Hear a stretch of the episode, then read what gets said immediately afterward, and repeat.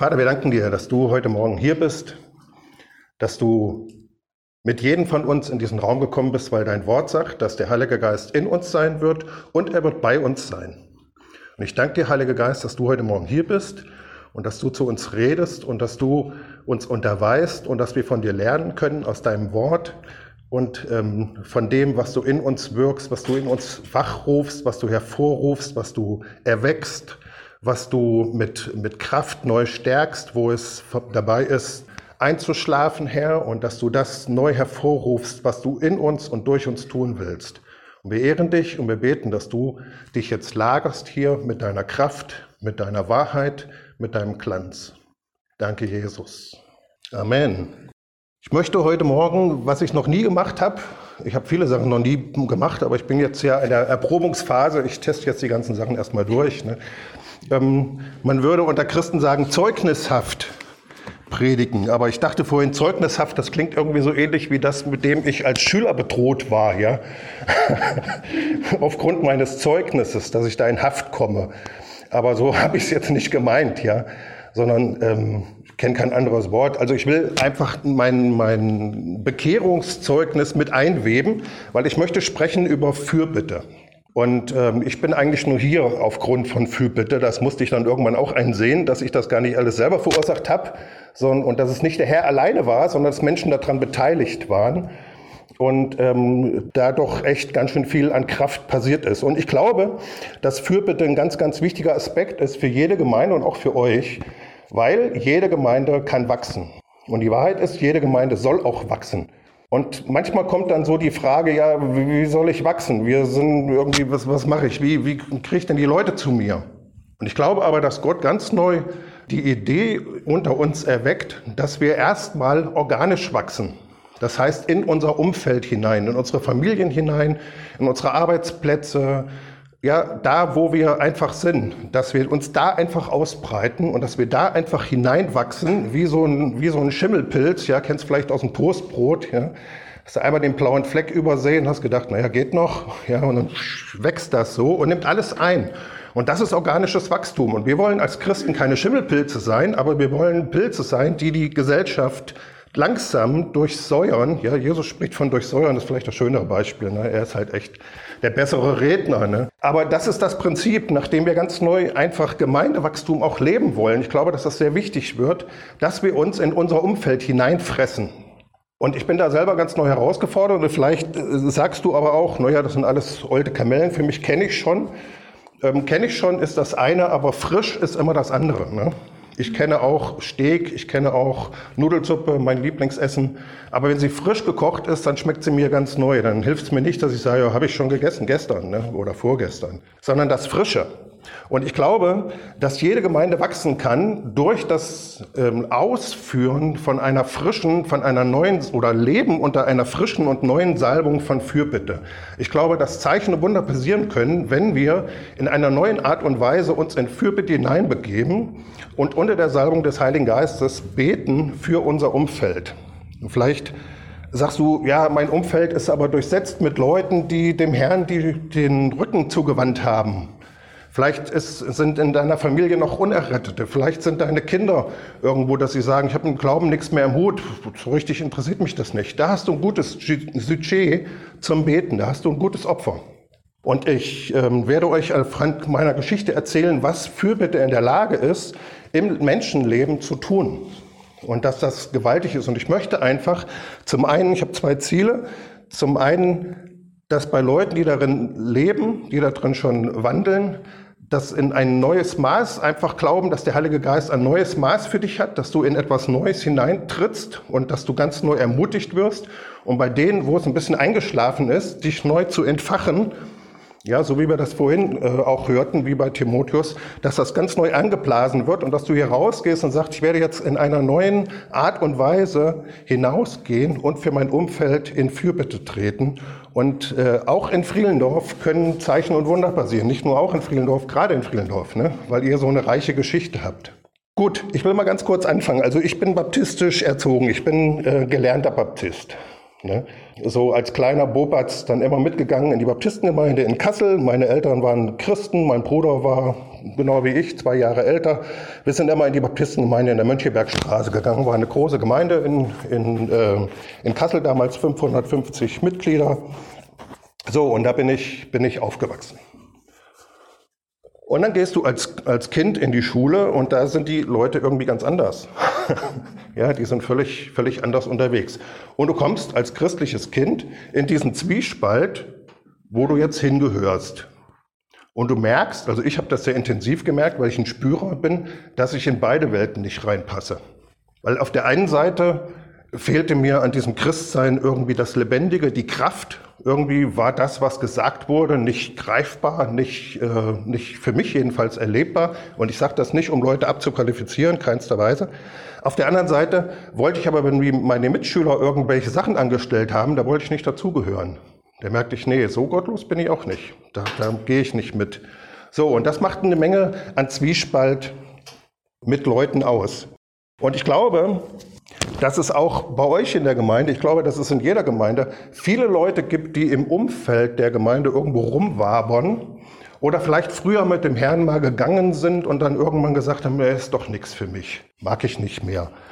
Und ich habe die, die Woche Zephania gelesen, was ich noch nicht sehr oft in meinem Leben gemacht habe, muss ich gestehen.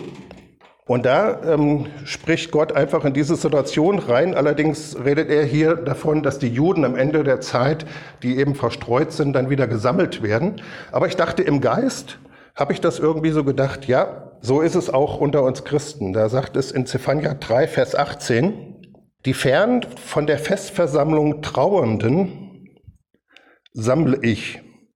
Sie sind ja von dir. Um meinetwillen tragen sie Schmach. Und das habe ich irgendwie gedacht, ja, so ging es mir als, als Kind oder als Jugendlicher. Ich war nicht Teil dieser Festversammlung, konnte nicht in der Kraft des Heiligen Geistes leben, war da irgendwie nicht dabei, gehörte aber doch irgendwie dazu. Und in dem Feld, wo ich dann gelebt habe, da musste ich dann Schmach tragen, weil die Leute irgendwie gesagt haben, hier gehörst du auch irgendwo nicht hin. So, und das ist wirklich eine Sache, die so eine Identität bei Leuten ganz schwierig in Frage stellt. Und es gibt sehr viele Leute, vielleicht deine Kinder oder, oder Ehepartner, die jetzt nicht hier sind, oder irgendwelche Leute, Onkel, Tanten, Oma, Neffen, irgendwas, die in diesem Konflikt stehen.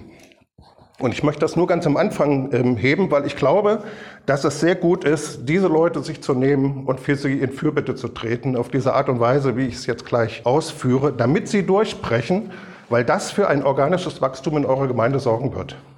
Weil wenn die Leute kommen und wenn sie sagen, Mensch, du glaubst ja auch an Jesus und ich habe ihn ganz neu erfahren und sie merken dann, dass du sagst, ja, ich bete ja auch für dich und das mit großem Einsatz, dann verbindet das und dann entsteht dieses organische Wachstum und das ist eine Chance für jede Gemeinde, in Wachstum hineinzukommen. Es gibt viele, viele andere Dinge natürlich, aber das ist eine der Dinge, wie jede Gemeinde wachsen kann. Also der Herr ist einer, der diese Leute, die fern von der Festversammlung sind, wieder sammeln will. Das heißt nicht, dass, dass ich jetzt sage, dass alle wieder zurückkommen in die Gemeinde, die in den letzten 25 Jahren hier gewesen sind. Das heißt das nicht zwingend. Aber dass die Leute, die dem Herrn den, den Rücken gekehrt haben, und in deinem Umfeld jetzt zuerst mal, es gibt noch viele andere, für die du beten kannst, dass eine Verheißung vom Herrn darauf besteht, zu sagen, ich werde diese Menschen sammeln, aber er braucht Leute, die dafür in den Riss treten. So das nur vorangestellt. So, ich habe gesagt, ich möchte über, über Fürbitte sprechen. Und ähm, Fürbitte ist etwas, wo wir Christen sehr schnell, das ist also, ich, ich lehre manchmal über Gebet und ich sage, die Christen beten zu viel. Und das ist immer sehr böse. Ne? Aber ich glaube, wir sind mit manchen Dingen zu schnell. Wir, wir handeln ganz schnell, oder erstmal auf den Herrn zu warten und zu sagen, okay, Gott, was möchtest du tun? Und bei Fürbitte, das ist nur meine Beobachtung, geht es uns manchmal so, dass wir uns von der Not berühren lassen das ist gut, aber dass wir uns von der Not auch führen lassen. Und das ist dann nicht mehr richtig. Ich glaube, wenn wir in Fürbitte hineingehen wollen und wenn wir da stark drin sein wollen, dann müssen wir uns nicht von der Not dieser Welt leiten lassen, sondern von der Herrlichkeit Gottes. Ja, zu sehen, was Gott verheißen hat, was Gott in der Lage ist, in jedem Menschen zu tun Und dann siehst du das Delta, nämlich das, was abweicht von dem Menschen zu dem, was Gott sagt, was sein kann. Und das ist das, was dich in die Fürbitte bringt. Also wenn wir uns allein von der Not treiben lassen und in Fürbitte treten, dann wird uns das zerstören, dann wird uns das vernichten, dann wird uns das niederdrücken, weil es gibt überall Not. Und es gibt überall Dinge, für die du beten sollst. Und plötzlich bist du verantwortlich für die ganze Welt. Wenn du dir diesen Schuh anziehst, wirst du kein siegreicher Christ sein können. Wir dürfen uns nicht leiten lassen von der Not. Wir müssen uns leiten lassen von dem, was Gott imstande ist, in Menschenleben zu tun. So, in Epheser 3 siehst du dieses Prinzip, jetzt wir im Neuen Testament, da fühlen wir uns dann immer sehr wohl. Raus aus Zephania. So, du siehst dieses Prinzip in Epheser. Wir haben ja immer die Bibel, also meine Bibel, da sind immer so Überschriften drin, die das immer in Blöcke teilen, aber das sind nicht unbedingt immer so die logischsten Blöcke, die da vorgenommen wurden. Deswegen ist immer ganz gut, die Überschrift mit dem Daumen abzudecken und einfach weiterzulesen. In Epheser 3, wir wollen da jetzt nicht groß drauf eingehen, da sagt der Paulus, also seine Sätze sind immer so lang, dass ich zwischendrin anfangen muss, sonst ist die Zeit rum, bis ich das vorgelesen habe. Da sagt er und so weiter und so weiter, damit jetzt den Gewalten und Mächten, ach so, äh, ich fange an, Vers 10, Epheser 3 ab Vers 10, fange ich jetzt mal an, damit jetzt den Gewalten und Mächten in der Himmelswelt durch die Gemeinde die mannigfaltige Weisheit Gottes zu erkennen gegeben werde, nach dem ewigen Vorsatz, den er verwirklicht hat in Christus Jesus, unserem Herrn. Dann sagt er noch, in ihm haben wir Freimütigkeit und Zugang in Zuversicht durch den Glauben an ihn. Deshalb bitte ich nicht mutlos zu werden durch meine Bedrängnisse für euch, die eure Ehre sind. So, das ist ein Einschub. Er redet vorher davon, was, was äh, Gott äh, für Menschen vorbereitet hat, dass er Mächten und Gewalten durch die Gemeinde vorführen will, durch Herrlichkeit, die in der Gemeinde ist, was er in Menschen zu tun imstande ist. Und jetzt sagt er in Vers 14, und deshalb beuge ich meine Knie vor dem Vater von dem jede Vaterschaft in den Himmeln und auf Erden genannt wird, er gebe euch. Und dann geht er ähm, in Fürbitte hinein und gibt ein sehr gutes Beispiel für Fürbitte. Also er ist überhaupt gar nicht von der Not von diesen Leuten irgendwie angerührt, sondern er sieht, was Gott imstande ist, in Menschen zu tun. Und er hat ein großes Bild, ein großes Konzept davon. Und dann sagt er, und deshalb, weil das so ist, deswegen beuge ich meine Knie vor Gott dem Vater und bete für euch. Und wir wollen heute Morgen das Erste, was wir tun bei Fürbitte ist, wir lassen uns nicht von der Not dieser Welt leiten, sondern wir haben eine Perspektive der Herrlichkeit für jeden Menschen. Gott möchte seine Herrlichkeit in jeden Menschen hineinlegen. Und weil das so ist, deshalb beten wir für Menschen. Und es ist, das, es ist ganz wichtig, und da werde ich gleich dann in dem, in dem Zeugnis drauf eingehen, dass wir nicht für Leute beten mit einer Unzufriedenheit über diese Menschen. Es ist so leicht zu sehen, wenn Menschen dich nerven. Und dann möchtest du für sie beten, weil sie dich nerven. Herr, veränder ja, meine Schwester, meinen Bruder oder mich, ne, wenn du dich selber nervst. Oder dass du Ablehnung in deinem Herzen hast oder so eine Verurteilung. Und äh, das ist das Erste, was wir ablegen wollen, weil Fürbitte mehrere Komponenten hat. Ich versuche sie hinterher zusammenzufassen. Aber das eine ist, dass wir Menschen wirklich lieben, dass wir sie lieben. Und nicht, dass wir beten, weil sie Veränderung so bitter nötig haben, sondern dass wir beten für sie, weil wir die Liebe Gottes für sie in unserem Herzen haben und sehen, was Gott mit diesen Menschen tun möchte. Also Ablehnung oder Verurteilung, Unzufriedenheit ist etwas, was wir vor der Fürbitte ablegen. Bei Paulus siehst du nichts darüber. Der meckert nicht an den Christen rum und sagt, und deshalb bete ich für euch, sondern er ist genau gegenteilig motiviert. Jetzt möchte ich euch ganz kurz erzählen, wie das in meinem Leben so war. Also so ein paar Spots. Weil ich so und so immer denke, mein Zeugnis müsste ich eigentlich häufiger erzählen, weil es schon irgendwie echt cool ist, was Gott im, zu tun imstande ist. Aber es gab damals als junger Mann, also ich bin mit 16 getauft worden, 1985, jetzt wisst ihr, alt ich bin, oh Mist. Ähm, 1985 bin ich getauft worden, am 7.7.85. Nachdem ich in der Zeltevangelisation mich bekehrt hatte, ich hatte mich oft bekehrt, muss ich eigentlich sagen, öfters immer wieder hingegangen, Zeltevangelisation, wer möchte Jesus, nach vorne gegangen, ja, dann hinterher fetten Brot und Schwarztee getrunken, wieder nach Hause gefahren bei der Zeltevangelisation. So war das früher. In Bad Wildung gab es mal eine große und so. So, also mehrfach bekehrt. Dann 1985 aber irgendwie gemerkt, doch, das möchte ich. Ich war vorher auf einer Freizeit gewesen mit einem Kumpel und der hatte mich dahin gezogen und die war in Berg, das ist unten am Starnberger See, da war so ein, so ein Missionswerk und da bin ich auf so einer Sportfreizeit gewesen als völlig unsportlicher Mensch. Hat mich auch nicht interessiert, was die da gemacht haben. Ich wollte eigentlich nur von zu Hause weg. So. So, und dann bin ich krank geworden auf dieser Freizeit. Zwei Wochen lag ich im Bett mit Magenschleimhautentzündung oder irgendwas sehr schmerzhaft. Und irgendwann kommt ein Mitarbeiter und sagt, Mensch, du bist da auch so ein armes Hascherl. Nee, so hat das nicht gesagt. Aber nimm doch mal einen Zettel und schreib all deine Sünden auf. Und dann bekennen sie dem Herrn und schmeiß diesen Zettel weg. Und dafür hast du eine Sondererlaubnis, du darfst das Gelände verlassen, du kannst runter zum Starnberger See dafür gehen, weil sonst war das verboten. Also habe ich gesagt, okay, das ist eine gute Situation, das mache ich.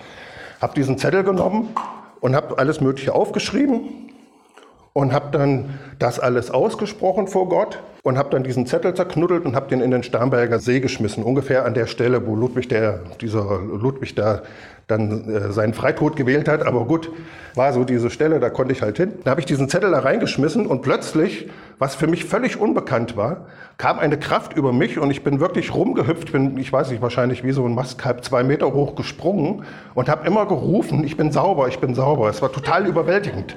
Es war wirklich total überwältigend. Und ich konnte das überhaupt nicht einordnen. Ich habe das jemandem erzählt und die gucken hier. Und ja, das war so das Erlebnis. Also 85 habe ich mich dann taufen lassen, aber stand in diesem Zwiespalt natürlich weiterhin, dass die Kumpels sagen, jetzt ist ja mit dir gar nichts mehr anzufangen. Und äh, die Christen irgendwie sagten, nee, also du bist irgendwie, passt ja auch nicht so richtig rein, du hast ja nicht den Stallgeruch irgendwie und so, du bist ein Grenzgänger. Und wie ich dann erfahren habe, gab es dann Leute in meinem Leben, die angefangen haben für mich zu beten, aber die haben mir das erst spät, äh, spät äh, verkündet, weil ich hätte ihnen wahrscheinlich dafür dann auch nicht unbedingt Respekt gezollt in der Zeit. Auf jeden Fall bin ich am 7.7.85 abends, nachdem ich Wimbledon, Boris Becker hat dann Wimbledon gewonnen, und da habe ich gesagt, habe ich nichts mehr mit zu tun. Will ich nicht mehr. Kein Bock auf Christ sein. Am Tag der Taufe, schon übel, ne? So, und dann bin ich total weggebrochen und das Ganze hat dazu geführt, dass ich Alkoholiker wurde, dass ich 60 Zigaretten geraucht. Jetzt ist, auf jeden Fall bin ich dann in das totale Desaster rein. Also ich habe äh, jeden Abend Alkohol getrunken, bis ich total kirre war. Blaukreuz-Leute haben gesagt, du bist Alkoholiker innerhalb von kurzer Zeit. Ich habe 60, 70 Zigaretten geraucht und habe versucht, mein Leben zu zerstören. So war das. Und habe mich ein Jahr später ähm, 86 habe ich versucht, mich selber umzubringen über eine lange Phase hinweg. Ich habe jeden Abend auf dem Weinberg gestanden, oben auf der Mauer und habe gesagt, spring runter. Und das sind, der Weinberg in Kassel ist ähm, damals der Strich für die Homosexuellen gewesen. Und immer wieder kamen irgendwelche Leute und sagen, haben mich in Gespräche verwickelt und irgendwie haben die das hingekriegt, mich da von der Mauer immer wieder runterzuholen, so dass ich dann irgendwie sagte, okay, dann morgen bin ich ins Auto und bin wieder nach Hause gefahren. Dann habe ich versucht, Drogen zu nehmen. Da hatte ich einen Kumpel, der hat, äh, der hat immer geraucht, Taschen. Er sagt, Mensch, kommst einfach mit zu mir, heute Abend rauchen wir eine Pfeife. Und dann bin ich zu ihm gefahren und übernatürlich und wir sitzen zusammen und er brennt das Zeug und sagt so, und jetzt stopf mal und jetzt geht's los, kommt die Mutter rein. Ich habe dir doch gesagt, du sollst das nicht machen. Nimmt das ganze Zeug, räumt das weg und sagt so, ihr könnt irgendwas spielen oder macht irgendwas, aber nicht immer das, Malte. So. Und er sitzt da, was ist denn jetzt schon wieder los? Hat schon wieder nicht funktioniert. Ne? Irgendwie. Also irgendwie bin ich da immer an so eine Grenze gekommen und ich habe immer gedacht, warum ist das so? Warum gelingt mir das denn gar nicht? Was ist denn hier los? So, und dann habe ich einen Führerschein gemacht, bin dann so ein bisschen mit dem Auto rumgefahren. Nee, vorher, genau, dann 86 äh, hatte ich Führerschein ähm, gemacht, also ich war dabei und habe meine Autobahnfahrten morgens äh, gemacht, irgendwie auf der A44, da hinten raus Richtung Warburg und so. Und hatte eine gute Zeit mit meinem Fahrlehrer und habe gesagt, das ist ein netter Kerl, ich sehe ihn heute zum letzten Mal, weil jetzt gleich ziehe ich mir die ganzen Schlaftabletten rein und dann ist die Welt für mich beendet. So, das habe ich getan. Ich habe diese ganzen Schlaftabletten genommen, habe mich hingelegt, habe die Wohnungstür zugemacht, also meine Zimmertür zugeschlossen, Schlüssel weg. Hab eine Kassette gehabt, da war eine Seite war Wolf Mahn, das war so Musik zum Runterziehen. Die habe ich immer gehört, wenn ich in die Stimmung kommen wollte. Und eine von Herbert Grönemeyer damals, die habe ich immer genommen, wenn ich mich ein bisschen pushen wollte. So, und habe ich Wolf Mahn reingelegt, um mich richtig runterzuziehen, habe diese ganzen Schlaftabletten reingeschmissen und habe mich aufs Bett gelegt und habe gesagt, mit mir nicht mehr. Und was ich nicht wusste, ist, dass es Leute gibt, die beten. Und meine Mutter, gläubige Baptistin, nicht erfahren in Prinzipien der Fürbitte oder des Heiligen Geistes oder sowas, sitzt in der Muhatschen Bibliothek in Kassel und ihr Chef kommt rein und sagt, Frau Jentsch, wir wollen jetzt Diktat machen. Und sie sagt, nee, Herr Dr. Hennig, ich muss nach Hause. Und er sagt, warum? Ich weiß es nicht, ich muss nach Hause. Ich steige ins Auto, fährt nach Hause. Meine Mutter ist eigentlich total hippelig, ne? wenn die irgendwas sieht, Panik. Und sie kommt in das Haus rein und sie spürt, hier stimmt was nicht. Und sie geht in das Zimmer und das Zimmer ist auf. Die Tür war aufgeschlossen. Der Schlüssel steckte von außen. Sie geht rein, sieht das, geht ganz cool ans Telefon, ruft den Notarzt und abends hatten sie mich wieder. Und sie konnte sich das nicht erklären, warum sie das gewusst hat. Sie hat es einfach gespürt. Sie sitzt vor der Schreibmaschine und plötzlich merkt sie, ich muss nach Hause. Übernatürlich. Ne? Gut, dann hatten sie mich wieder zusammengeschustert, dann hatten sie mich irgendwo hingekriegt und dann bin ich noch so ein Dreivierteljahr dann irgendwie weitergelaufen und dann ähm, bin ich von der Schule geflogen. so, und bin dann in den Zivildienst rein. Und da habe ich mich so ein bisschen stabilisiert, da hatte ich eine Aufgabe, das fand ich so ganz gut, dann bin ich in diesen Zivildienst rein. So, und einen Abend, nee, muss ich erzählen, ähm, da war so ein Zivildienstlehrgang in Niedenstein. Niedenstein ist oben da im Gebirge, ne, kennst du vielleicht. Also da muss man so ein paar Serpentinen fahren, so eine ganz komische Waldstrecke. Und ich ins Auto gestiegen und ich merkte irgendwie, ist eine Kraft, die in mir sagt, überhol. Und ich habe vor so einer Serpentine, bin ich aus, überholt und es kommt eine Frau mir entgegen durch die, durch die Kurve, steht die streckt Stoßstange an Stoßstange, steigt aus und sagt, wenn ich jetzt nicht eine Stimme gehört hätte, dass ich bremsen soll, hätte es gekracht. Und alle aus diesem Zivildienstlehrgang, wir sind dann im Konvoi gefahren, sind ausgestiegen, was machst du denn da? Ich sage, ich weiß es nicht. Ich weiß nicht warum. Bin wieder eingestiegen, sind weitergefahren. Nächste Serpentine, ich wieder raus.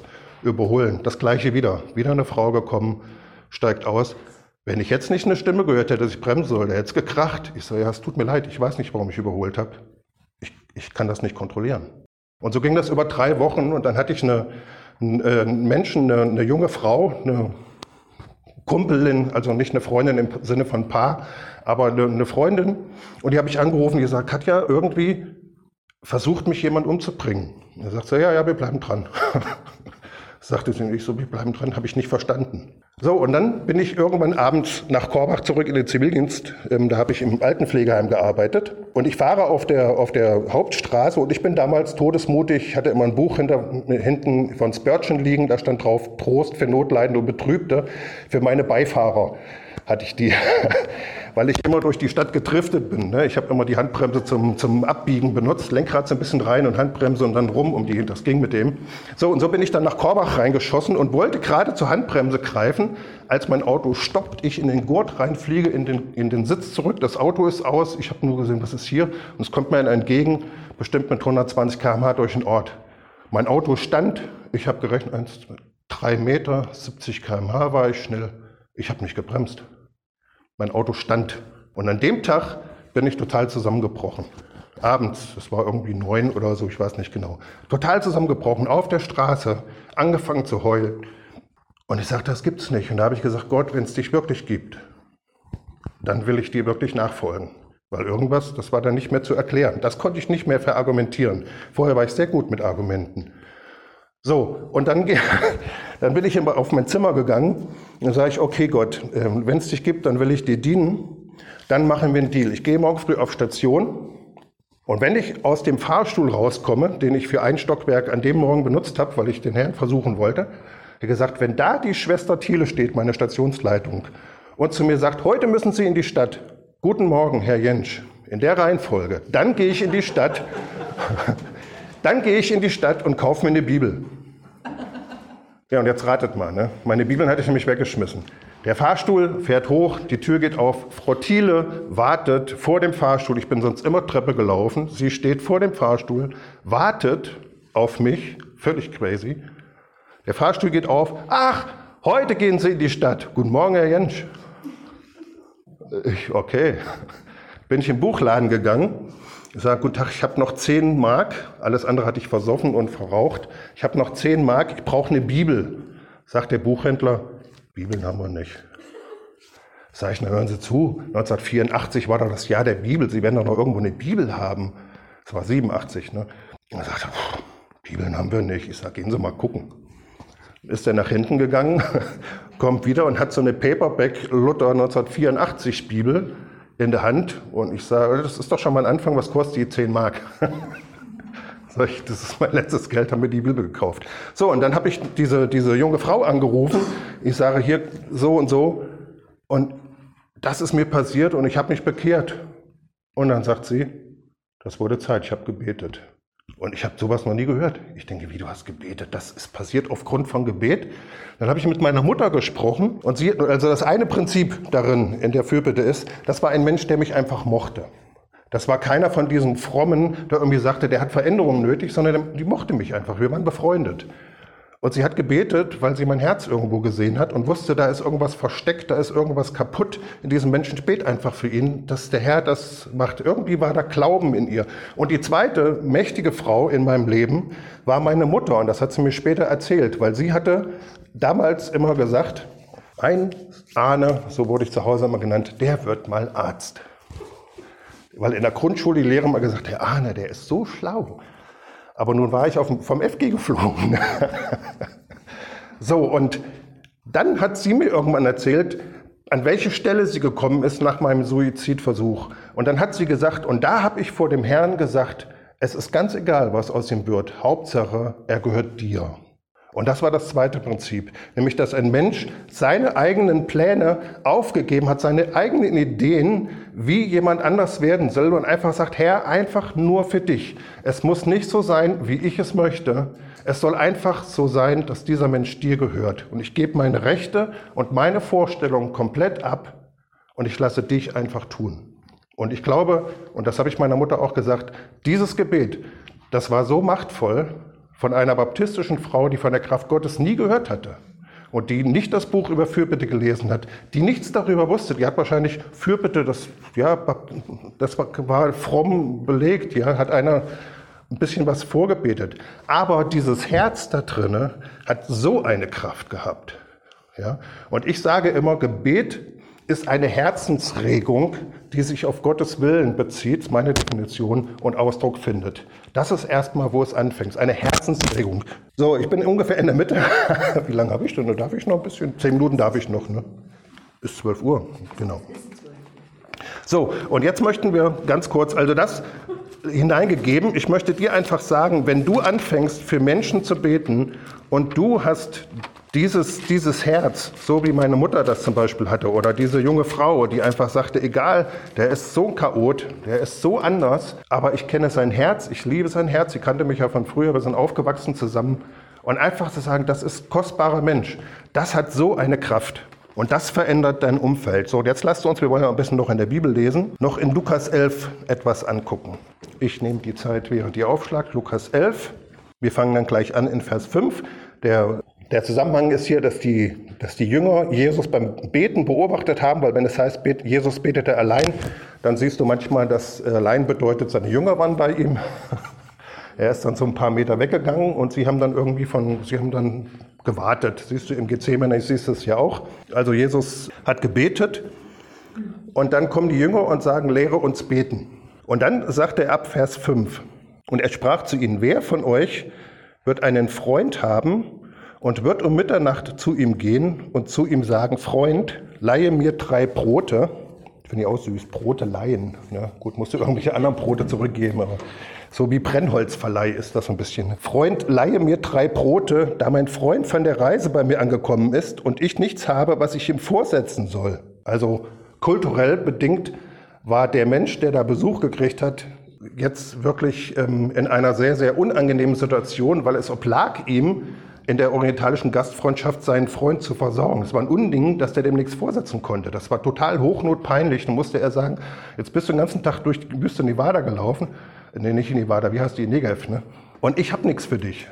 Das war echt peinlich. So, und jetzt geht er zu seinem Freund. Und jener würde von innen antworten und sagen, mach mir keine Mühe, die Tür ist schon verschlossen und meine Kinder sind bei mir im Bett.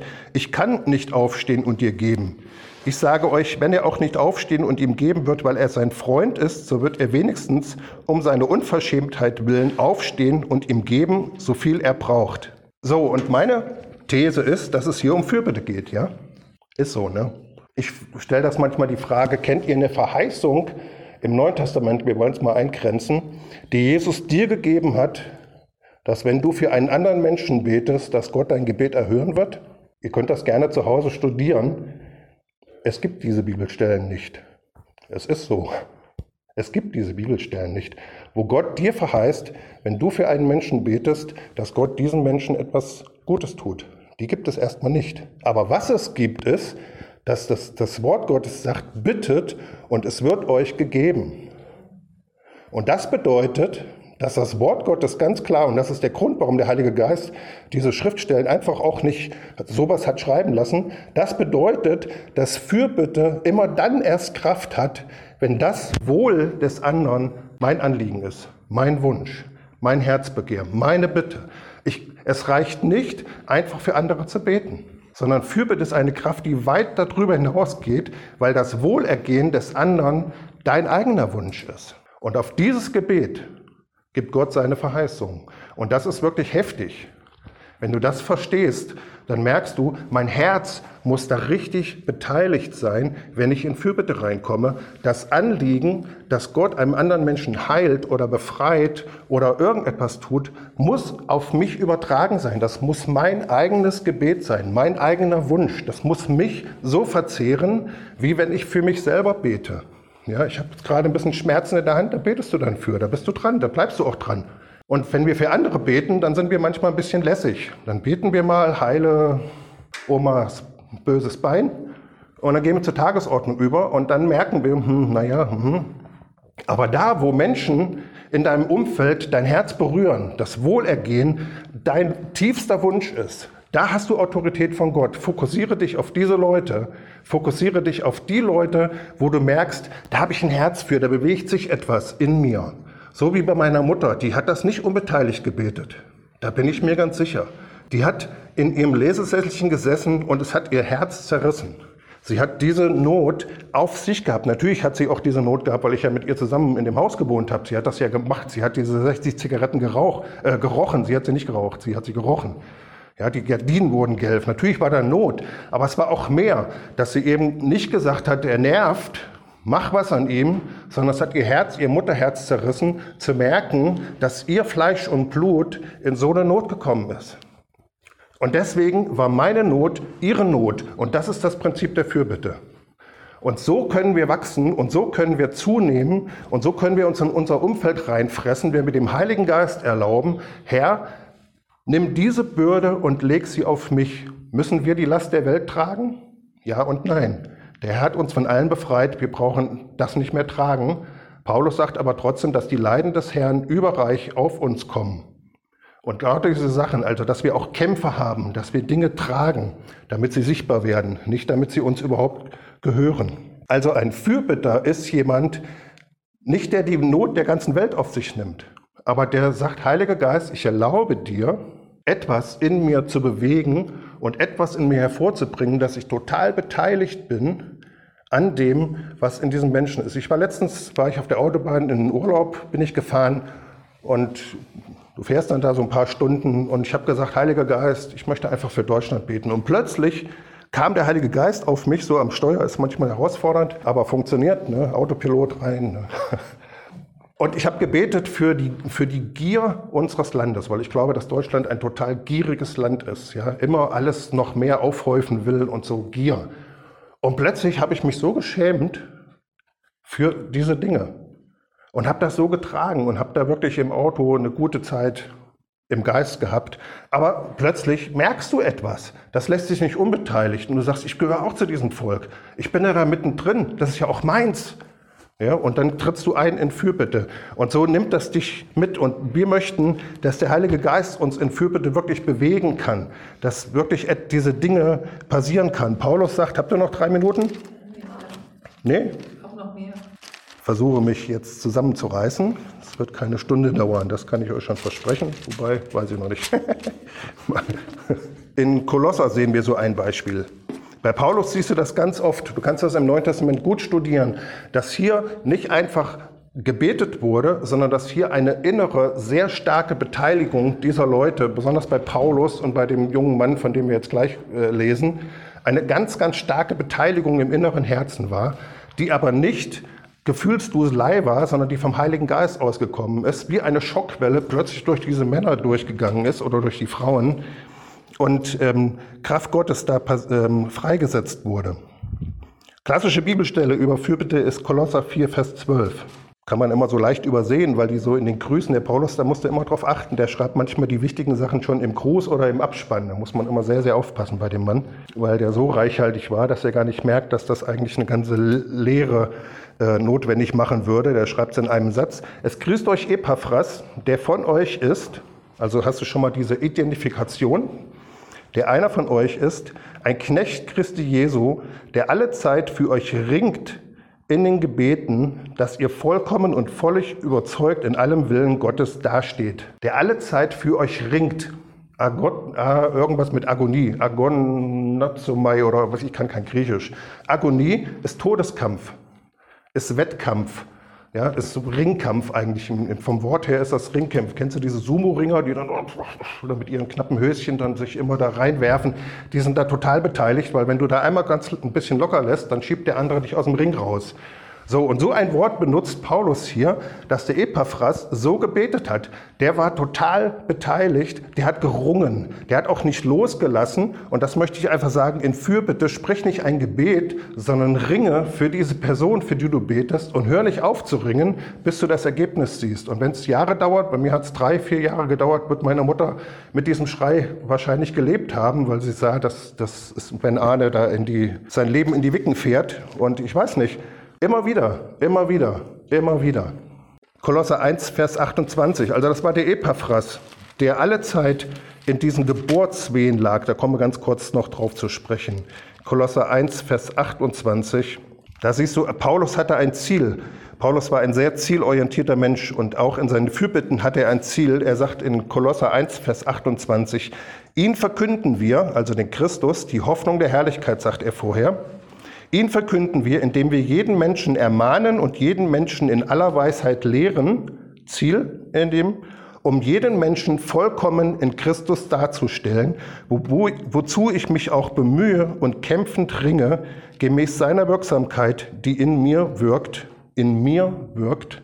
Er kämpft und fürbittet gemäß der Kraft, die in ihm wirkt, nicht in der anderen Person. Er betet für Menschen und ringt gemäß der Kraft, die in ihm selber wirkt. Und dann sagt er denn, ich will, dass ihr wisst, welch großen Kampf ich habe um euch und die in Laodicea und alle, die mein leibliches Angesicht nicht gesehen haben und so weiter. Also Paulus betet hier für Christen, die er gar nicht kennt. Die hat er gar nicht selber kennengelernt, die Leute in Kolossä. Aber er hat eine Gebetsbürde, weil er von dem Epaphras, das war der Gemeindegründer von Kolosse, gehört hat, wie die Christen dort unterwegs sind. Und eine Gebetsbürde ist auf ihn gekommen. Und er sagt hier, ich möchte, dass ihr wisst, welch großen Kampf ich habe um euch. Also Wachstum und Kampf sind Geschwister. Die gehören zusammen. Du wirst nicht Wachstum ohne Kampf erleben auf dieser Welt. Es erfordert Fürbitter. Es erfordert Leute, die sagen, Herr, ich stelle mich vor dich und ich bete für Tante Trudi oder wie auch immer die Leute heißen. Ich nehme diese Portion ein und ich bin bereit, und darum geht es, ich bin bereit, auch zu kämpfen. Und das bedeutet, du bist selber wirklich da drin. Und du, du merkst, dass sich etwas zerreißt. Ich bete gerade für eine Frau ähm, von einem Freund. Und das ist manchmal, das geht manchmal von Lachen in Heulen über, je nachdem, wie der Heilige Geist das gerade so gibt. Ich weiß nicht, ob ihr das kennt. Ja, du merkst plötzlich, du siehst das Heil, was Gott in dir gibt. Du fängst an zu lachen, ja, zu hüpfen. Du merkst, die Kraft Gottes kommt auf dich. Du betest und im nächsten Augenblick, also ich bin manchmal froh, dass die Leute mich nicht sehen, obwohl eigentlich ist es mir auch egal. Und dann laufen dir Tränen aus den Augen und merkst, die Stimmung ändert sich und der Heilige Geist arbeitet in eine ganz andere Richtung. Ja, und das ist wirklich eine Kraft und das ist etwas, was, was wirklich dich vereinnahmt. Das ist etwas, was wirklich auf dich kommt. Und ich glaube aber, dass das eine unglaubliche Kraft hat. Ich merke das manchmal, dass ich ein Gebet spreche und Leute sagen, es hat sich total verändert. Da ist so eine Kraft drin in dieser Fürbitte, in diesem Krampf, äh, in diesem Kampf. Ja. Manchmal ist auch ein Krampf. So, hier sind ja sehr viele Frauen. Das ist jetzt die letzte Bibelstelle. In Galater 4, Vers 16, Klassiker. Den Rest lasse ich weg. Galater, ich habe heute Morgen noch gedacht, ich weiß gar nicht, wie ich es sagen soll, jetzt viel zu viel, egal. Hier wieder Paulus, der Apostel, ja, der so mit Zeichen und Wunder gewirkt hat, der diese Vision hatte, ich möchte jeden Menschen vollkommen darstellen in Christus. Ich bin nicht zufrieden, wenn sie sich einfach bekehrt haben sondern ich möchte, dass der Christus in ihnen Gestalt gewinnt. Ich möchte, dass sie ein übernatürliches Leben führen. Ich möchte, dass sie stark werden. Ich möchte, dass sie heil werden, dass sie rein werden. Das sind die Qualitäten, die Paulus im Kopf hatte, wenn er für Menschen gebetet hat. Und er hat nicht aufgehört, nur weil sie ihr Leben Jesus gegeben haben. Er hat weitergemacht, bis Christus in ihnen Gestalt gewonnen hat. So sagt er das selber hier.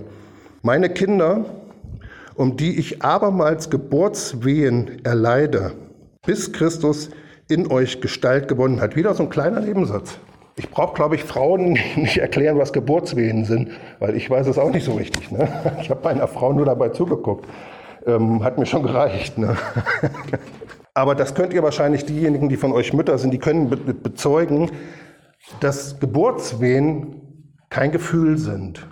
Obwohl du wahrscheinlich starke Gefühle dabei hast, das müsst ihr jetzt wissen.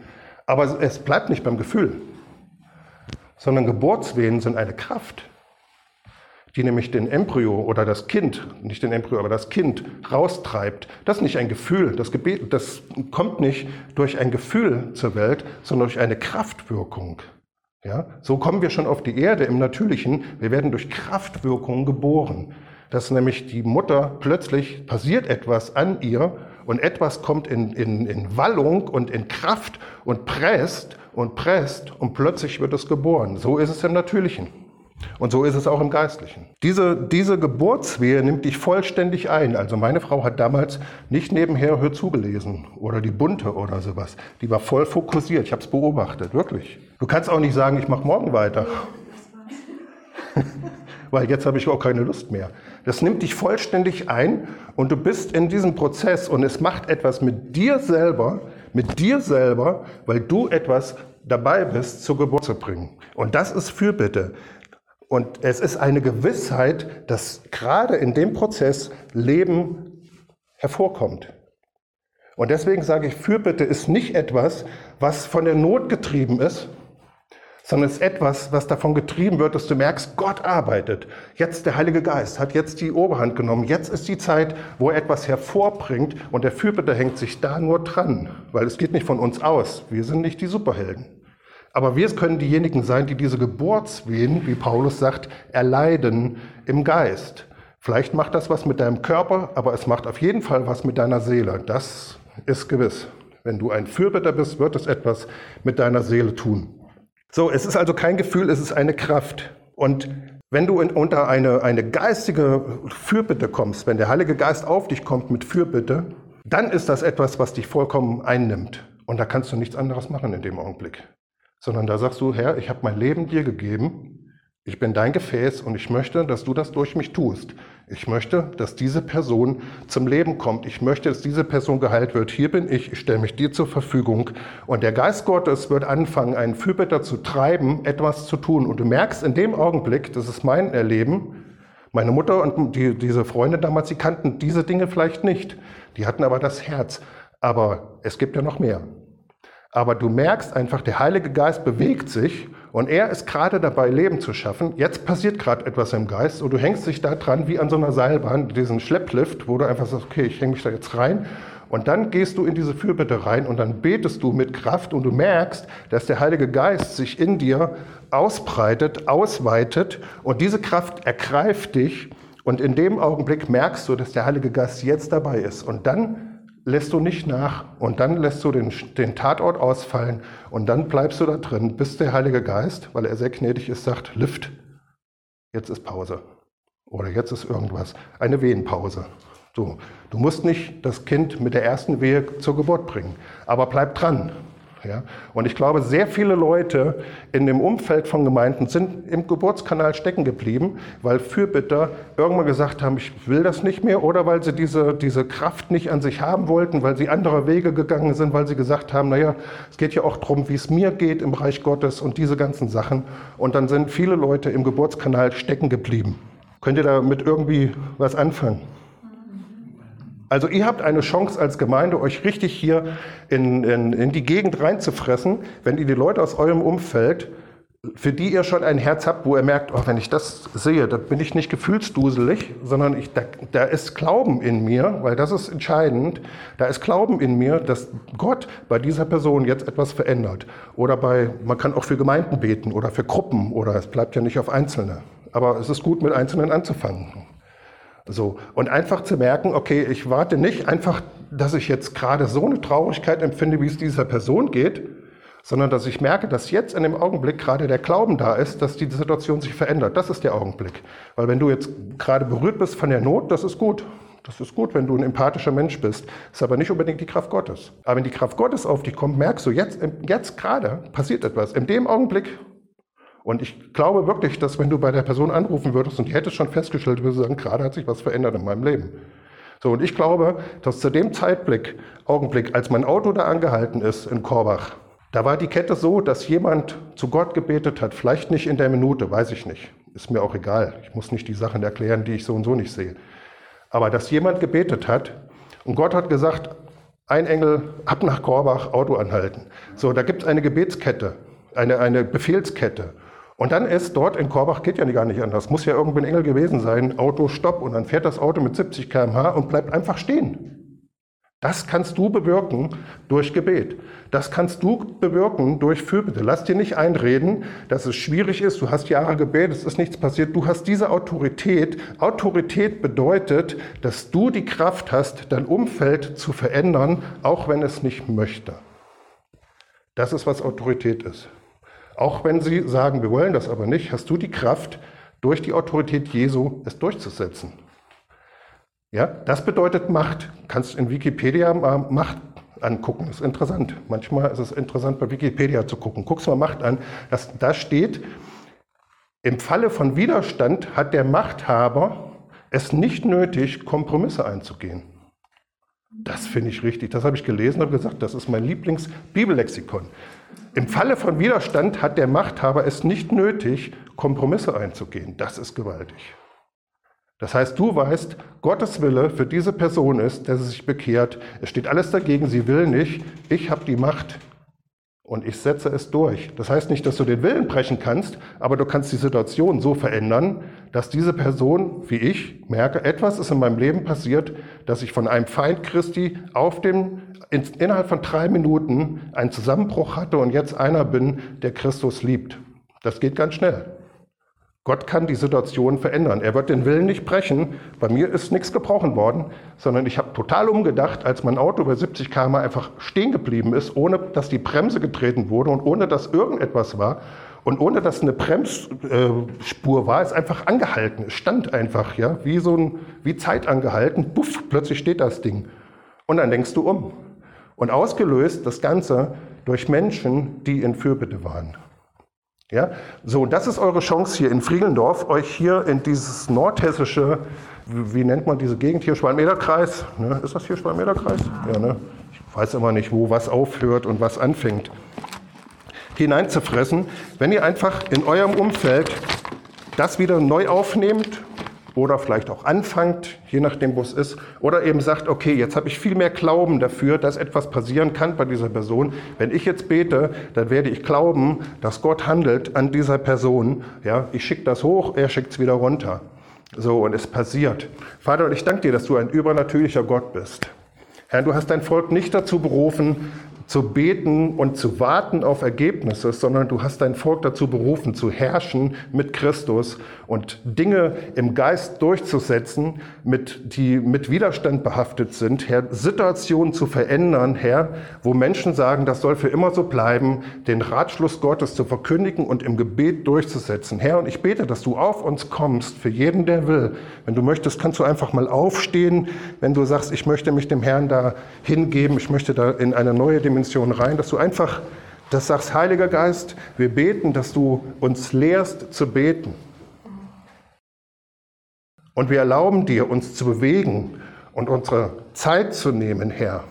Herr, wenn wir sitzen und unser Herz bewegt sich und wir merken, du kommst hinein, nicht Gefühle, sondern du bewegst dich in uns, Herr, dann wollen wir dir unsere Zeit geben und wir wollen glauben, dass du durch uns Geburtswehen erleidest, damit Menschen zum Glauben äh, an Jesus kommen, damit Menschen durchbrechen oder damit Menschen, die schon an Jesus glauben, durchbrechen zum Vollmaß des Wuchses, zu der, zu der Gestalt, dass Christus in ihnen Gestalt gewinnt. Herr, und ich segne jeden, der heute Morgen sich neu aufgemacht hat, dir zu glauben und ähm, in Fürbitte sich bewegen zu lassen. Ich bete, Heiliger Geist, dass du mit einer neuen Salbung kommst, mit einer neuen Kraft, Herr, und mit einer neuen Realität, Herr, dass wir merken, dass du durch uns betest dass du dich in uns und durch uns bewegst, Herr. Herr, wir sprechen Wachstum aus über der Gemeinde. Wir sprechen Wachstum aus über deinen Jüngern hier in dieser Region, Herr, in dem Namen Jesus.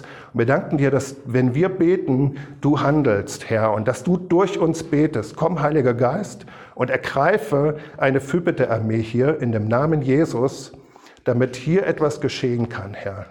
Herr, wir bringen dir jede Nachlässigkeit, alles, wo wir, wo wir Dinge angefangen haben, wieder aufgehört haben, nachlässig waren, um uns selber gedreht haben, selber erstmal klarkommen wollten. Herr, wir wollen dir zur Verfügung stehen, wir wollen uns dir zur Verfügung stellen, damit du durch uns beten kannst. Herr, hier ist unsere Zeit, hier ist unser Leben, hier ist unsere Energie. Wir beten, dass du dich hineinfrisst in unser Umfeld, Herr. Danke, Heiliger Geist, dass du imstande bist, übernatürliche Dinge, total unerklärliche Dinge im Leben von Menschen zu tun, Herr, wie du es bei mir getan hast, dass Autos anhalten, dass Leute plötzlich merken, da ist etwas, was stimmt nicht, ich muss dahin, ich muss da helfen, ich muss unterstützen. Ich danke dir, dass du redest, dass du ein übernatürlicher Gott bist und dass dir alle, alle Werkzeuge, die in der Bibel beschrieben wurden, auch heute noch zur Verfügung stehen, Herr. Wir ehren dich und wir aktivieren den Dienst von Engeln auch wenn wir beten, wir laden ein, dass Engel sich bewegen in dieser Region, in unserem Umfeld, über dem Leben von Menschen. Und wir danken dir, dass das Reich Gottes jetzt in Progress ist, dass es vorwärts geht und dass es nicht zu stoppen ist, Herr. Danke für eine Gebetsarmee. Danke für deinen Geist. Danke für deine Bewegung. Amen.